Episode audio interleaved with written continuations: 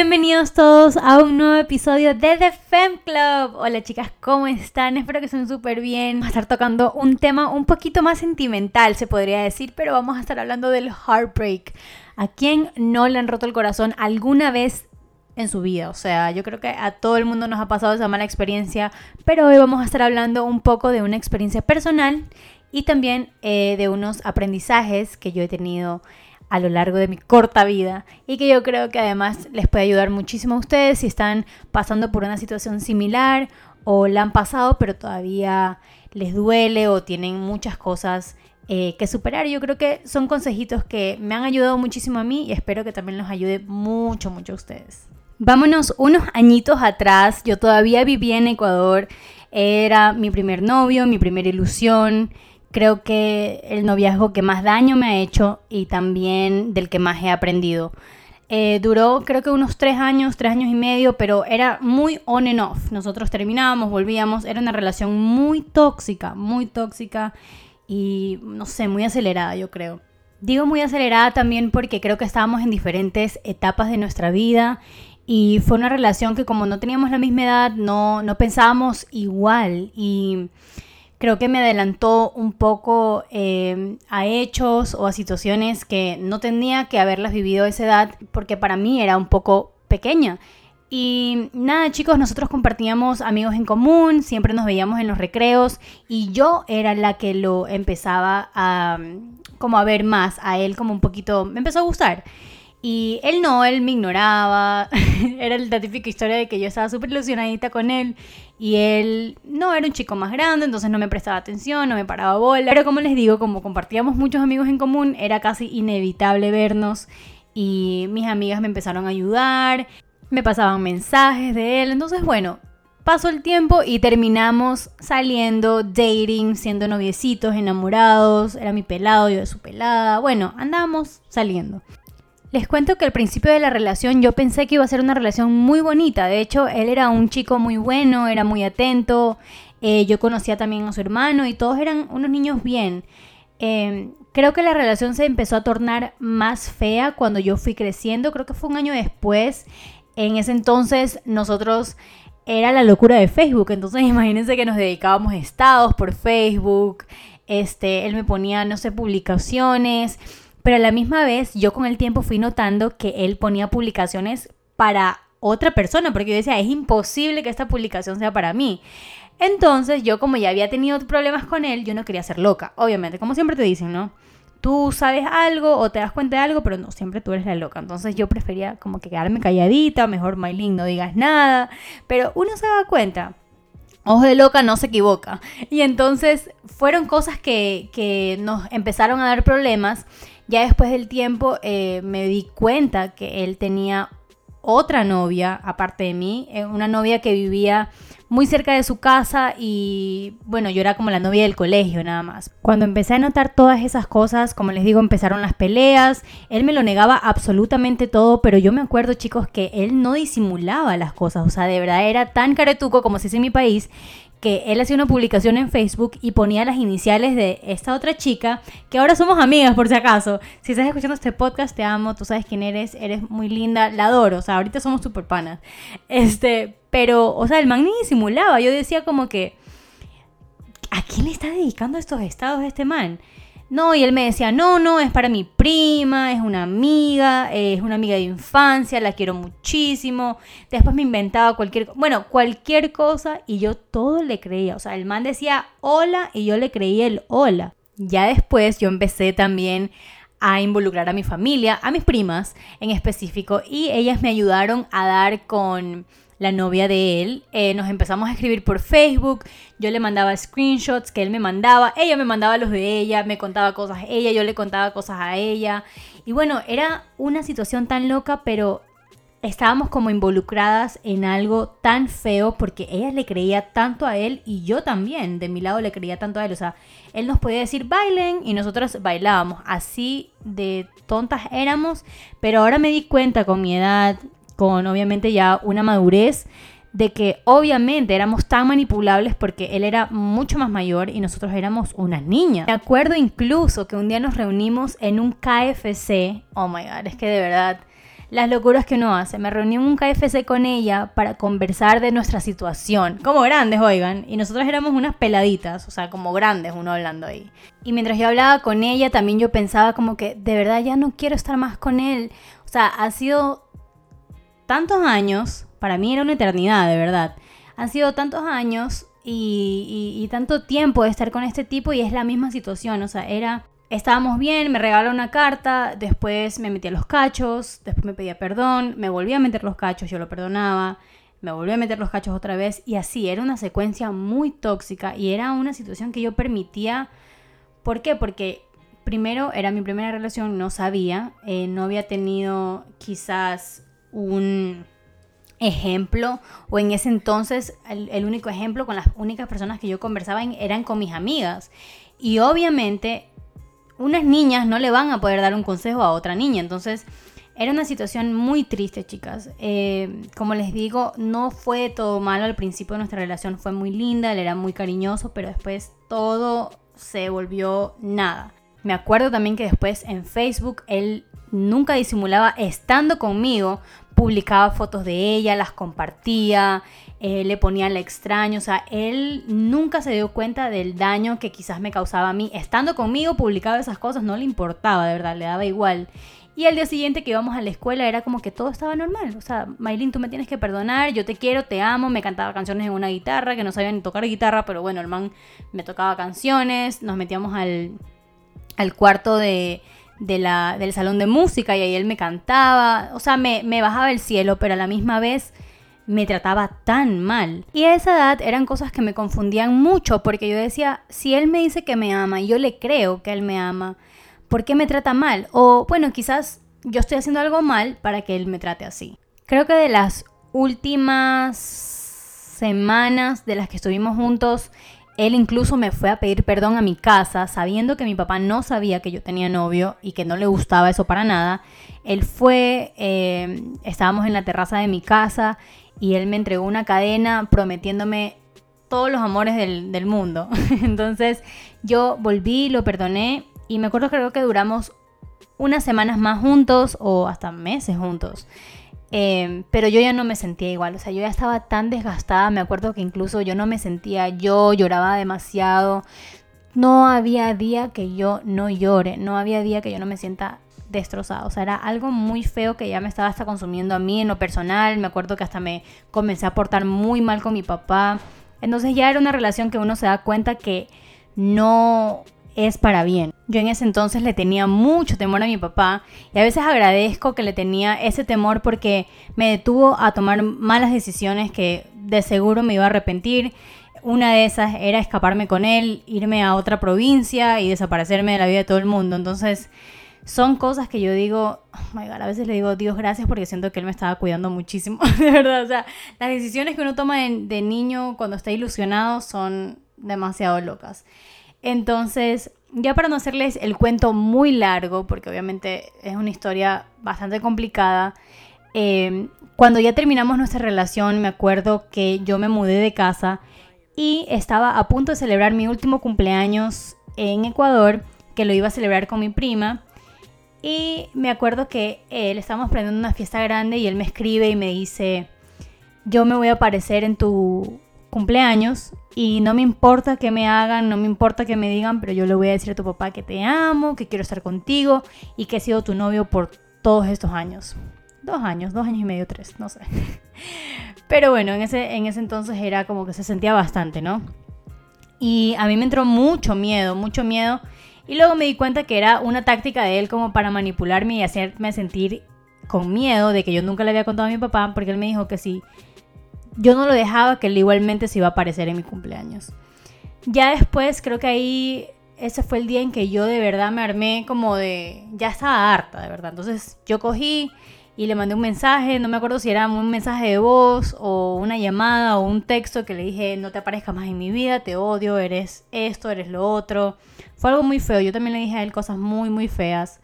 Y le dije que no se aparezca más en mi vida porque entonces iba a tener problemas. Y ya ahí se acabó nuestra conversación. Creo que fue un año después, un tiempo después, que él me escribió a pedirme perdón. Eh, yo le dije que lo disculpaba, que eh, yo también era muy niña, él me pidió disculpas por haber sido malo conmigo, bueno, muchas cosas. Y yo lo disculpé y todo eso, pero fue, como les digo, una de las relaciones que más me marcó, pero de las que aprendí muchísimo. Listo, de ahí, eh, cuando terminamos, obviamente yo empecé a salir con amigos, empecé a, a, salir por ahí con chicos que conocía como, nunca como un noviazgo serio, así que por eso no los cuento acá, hasta después que yo llegué a este país, que fue mi segundo heartbreak. Eh, fue con un chico también de mi colegio, porque acá en los Estados Unidos a mí me bajaron un año entonces, cuando yo llegué nueva a la escuela, me acuerdo que yo ya lo conocí hasta mi esposo, a Juanchi, y éramos amigos. Em, me acuerdo que yo le había dicho a él que me gustaba este chico, y él me empezó como a molestar, me lo presentó, si no me equivoco, y comenzamos a hablar. A él tampoco yo le gustaba, o sea, para nada. Yo también era la que estaba full ilusionada con él este, lo veía de lejos, no sé qué, me gustaba, me parecía lindo, pero el man ni bola. O sea, incluso creo que a él le gustaba mi mejor amiga de ese entonces. Y ella tampoco le paraba, le paraba bola, así que no era un problema. Creo que fue después de un tiempo que empezamos a hablar. Eh, obviamente me empecé a ilusionar con él. Fue una relación muy corta, chicos. Muy, muy corta. Duramos de novios dos semanas. Así, exactas. Pero de ahí duramos viéndonos así on and off, on and off por un tiempo más. Como les digo, aquí ya hay un patrón del que me di cuenta y era que yo siempre buscaba a personas que claramente me estaban rechazando y ya era un patrón que no es muy saludable que se diga. Entonces, bueno, me acuerdo que eh, cuando ya nos volvimos novios, hablamos por un tiempo, luego cuando nos volvimos novios, él me lo pidió en un teatro, en el teatro del colegio, y yo pensaba que como él lo había hecho enfrente de todo el mundo, o sea, yo iba a ser su única novia. Eso es lo que yo pensé, ¿no? Además de eso, yo también decía, el man es muy buen estudiante, es deportista, entonces va a ser un buen novio. Me equivoqué, equivocada.com. Eh, después de eso, como les digo, comenzó la relación muy, muy bien. Eh, pero hubieron cosas que me fueron haciendo notar que algo no iba bien. Por ejemplo, yo le decía, te quiero acompañar a ver jugar fútbol. Y él me decía, sí, sí, sí, eh, mañana estate lista a las 6 de la mañana, que yo tengo que jugar un partido no sé dónde, y yo te voy a recoger. Me levantaba el siguiente día, me arreglaba, me ponía divina, y él apenas ya me tenía que ir a buscar, me escribía, siempre. No, ya no te puedo venir a ver, es que de verdad ni tengo ganas que me vea jugar fútbol cosas así. Y eran cosas que yo permití varias veces. No es que yo dije, uy, qué raro. No, me tomó un poco de tiempo asimilar de que él de verdad no quería, o sea, no, no quería nada que ver conmigo. Eh, y eran muchas cosas. Me invitaba a cosas de los amigos, luego me cancelaba, me escondía. Eh, y yo decía, algo está pasando aquí. Como les digo, ojo de loca no se equivoca. Y como ya me había pasado con mi primera relación, yo dije, algo está pasando. Y efectivamente así fue. Él también tenía otra novia que era una chica mucho mayor que yo y era también deportista, jugaba en el equipo de fútbol del colegio, él también jugaba en el equipo de fútbol, entonces bueno, ahí se habían conocido, eran muy amigos y algo más. Apenas nosotros terminamos nuestra relación, me acuerdo tanto que él hizo oficial su nueva relación con esa chica que era deportista, linda y incluso él me dijo en mi cara cuando me estaba terminando, me dijo, nunca me gustaste y nunca fuiste mi tipo. Y ahí fue el comienzo de muchas inseguridades mías, que fue otra de las cosas que tuve que trabajar en, porque yo me sentía not enough, me minimizaba mucho, minimizaba cómo me veía, cómo actuaba que quizás me habían hecho lo que me hicieron porque yo no era deportista, yo no estaba en actividades extracurriculares y no podía él verme todo el tiempo. Incluso me acuerdo que él me llegó a decir, y la verdad es que me da mucha hueva de estar contigo porque ni siquiera te puedo entender bien el inglés. Y entonces fue algo que me marcó millón, oigan, me dolió mucho, mucho. ¿Y qué creen? Ni me importó porque igual después del tiempo no éramos novios, pero seguía viéndome con él. Créanme que si pudiera retroceder el tiempo también me pegaría un puñetazo en la cara para que reaccione. Pero como les digo, son cosas malas que nos pasan y de los que podemos sacar cosas buenas. Y ahora ya quiero dejar un poco eso al lado y empezar con mis aprendizajes y qué fueron las cosas que de verdad me hicieron dar cuenta de lo que quiero hacer en mis próximas relaciones y de por supuesto lo que en realidad me merezco. Ahora, por ejemplo, yo sé que merezco el mismo amor que doy y merezco la misma pasión que yo entrego. Entonces, si yo amo con locura, de verdad no merezco algo más, no merezco a alguien que me trate mal, no merezco a alguien que me tenga como una segunda opción, eh, no merezco un amor a medias, lo merezco exactamente a 100 mil por ciento así como yo lo doy. Otra cosa que aprendí chicos y yo creo que es una de las cosas más importantes es que aprendí a trabajar muchísimo en mis traumas y también como en esos hábitos tóxicos que han sido también como que causados por traumas familiares o traumas de mi niñez eh, y que por eso me permitían eh, aceptar esas cosas en mis relaciones. Y obviamente también eh, trabajé muchísimo en los traumas que me dejaron esas dos relaciones. Yo creo que hasta que tú no trabajes en ti, tú no trabajes en tu personalidad, en tu autoestima, en los hábitos tóxicos que tienes, de los celos, de ser manipuladora, de tratar mal, de reaccionar de una manera agresiva. Hasta que tú no trabajes también en aceptarte a ti y amarte tanto, tú no puedes o no tienes que meterte a una siguiente relación, porque vamos a estar haciendo lo mismo, o sea, vamos a estar repitiendo el mismo círculo vicioso y vamos a estar repitiendo la misma historia en cada relación que tengamos. Entonces, e-, eso es algo muy, muy importante que aprendí. Otra de las cosas que aprendí, y lo rectifico ahora porque incluso lo acabo de ver en un mensaje que puso Selena Gómez hace tiempo, una entrevista, y es algo que quiero que se lo metan en la cabeza, chicos. Si tú has trabajado en tus traumas, tú crees que ahora eres un muy buen partido, que puedes dar un amor bueno y sano, es un privilegio que las personas estén contigo. Ahora yo sé que es un privilegio que alguien esté conmigo, es un privilegio que alguien esté recibiendo el amor que yo doy. ¿Por qué? Porque después de trabajar tanto en mí, yo sé la persona que soy ahora, sé la persona eh, leal, sé la persona amorosa, cariñosa, que te ayuda a luchar por tus sueños, te impulsa a luchar por lo que quieres, te acompaña en lo bueno y lo malo. De verdad, es un privilegio que alguien esté conmigo. Y así ustedes también lo tienen que pensar. Si ustedes creen y saben, están seguras que de verdad han hecho de todo para ser un partidazo, no pueden y no tienen que merecer menos de eso. Y, nada chicos, o sea, yo creo que es algo que todos nos tenemos que meter eso en la cabeza porque a veces siento que nos minimizamos tanto. Como les digo, eso es parte también de la baja autoestima y es algo que me gustaría hablar en un podcast próximo con eh, mi amiga Sonia y, ella es psicóloga y me gustaría mucho topar estos temas de la dependencia emocional, de la autoestima, todas esas cosas me gustaría mucho hablarlos con ella, que es mucho más experta en el tema, pero ahora eh, les estoy dando estos aprendizajes o estas, estos consejitos por cosas que me han pasado a mí personalmente. Otra cosa que siento que es muy importante chicos también en una relación y que aprendí muchísimo después de esas dos relaciones tormentosas es a poner límites desde un principio, porque es algo que yo no hacía antes.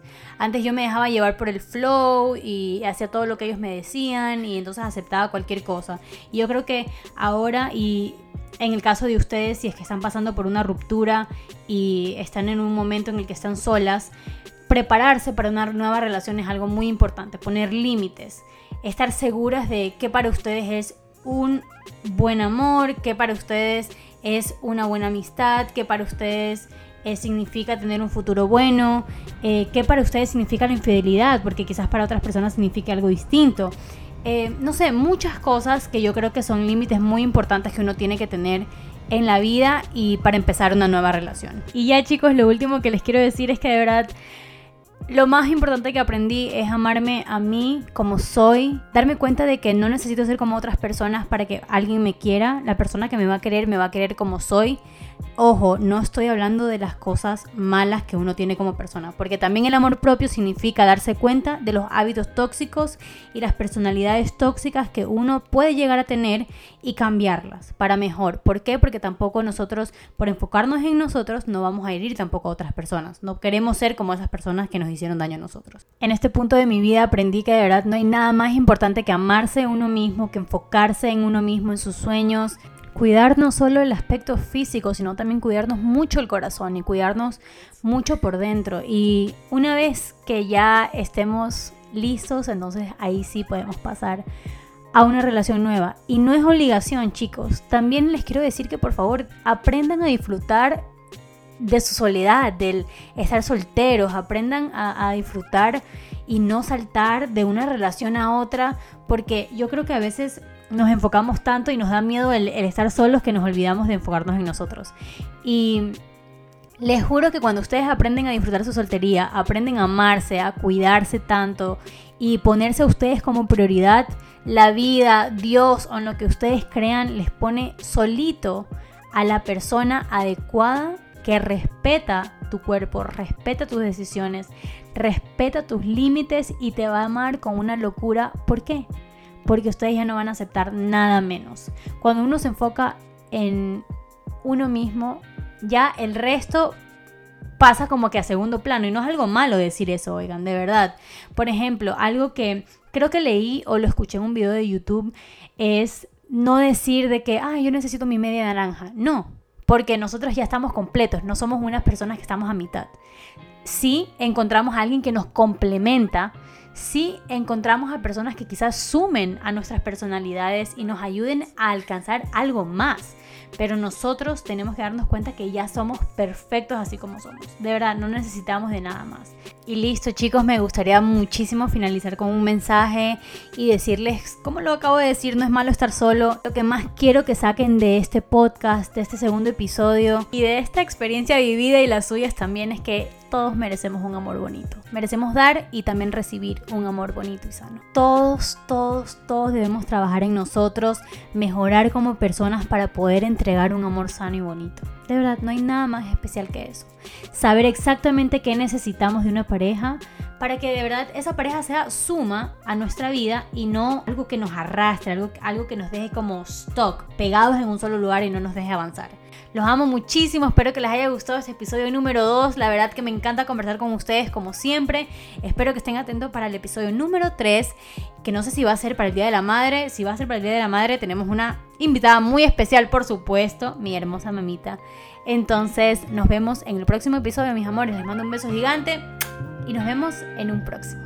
Bye.